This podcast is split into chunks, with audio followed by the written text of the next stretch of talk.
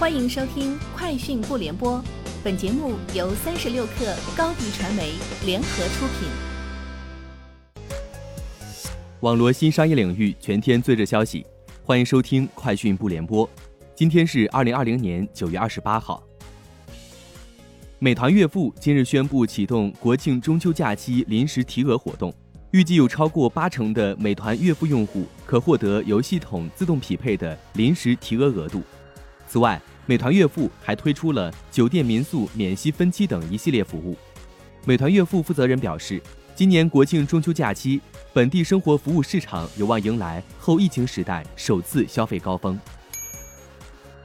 作为国家丰收节战略合作平台，阿里丰收节发布成绩单，三十万商家、八亿多消费者共同参与，四百三十五万款、二百二十五万吨农产品全部卖出。据了解。丰收节在淘宝平台不会落幕，天猫联合聚划算百亿补贴发放三十亿餐补的计划仍在继续。数据显示，最近三年淘宝农产品销售额已突破五千四百亿。淘宝天猫总裁蒋凡介绍，核心商业板块的交易规模也在持续强劲增长。今年四月开始，天猫的线上实物交易快速反弹，六幺八期间的成交尤其超出预期。二零二一财年一季度。天猫的实物成交增速达到百分之二十七，服饰、快速消费品、消费电子等核心品类增速大幅度领先于中国零售市场增速。八月，淘宝的月度交易额更是创下了过去一年里的最高增速。一加手机宣布将于十月十七号举办一加八 T Pop Up 快闪活动，并于今日正式启动报名。用户登录一加官网活动页面即可报名参加。一加八 T Pop Up 将在北京、深圳、上海、重庆、武汉、南京、昆明七座城市同步展开活动，用户在活动现场可体验并抢先购买一加八 T 手机。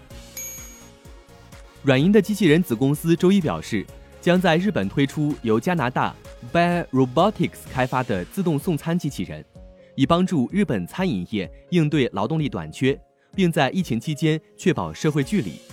软银表示，这款名为 Survey 的机器人有一个托盘，并配备了 3D 摄像头和用于导航的激光雷达传感器，将于明年一月正式推出。这款机器人的费用扣除税收后，每月只有九万九千八百日元。据日本放送协会网站二十八号报道，位于日本千叶县浦安市的东京迪士尼乐园大规模扩建工程竣工。以电影《美女与野兽》等为主题的新建园区对外开放。新建园区从九月二十八号起对外开放，其中包括以电影《美女与野兽》为主题的游乐设施。新园区的地标式设施为一个高三十米的城堡，城堡中设有按电影著名片段设计的游乐项目。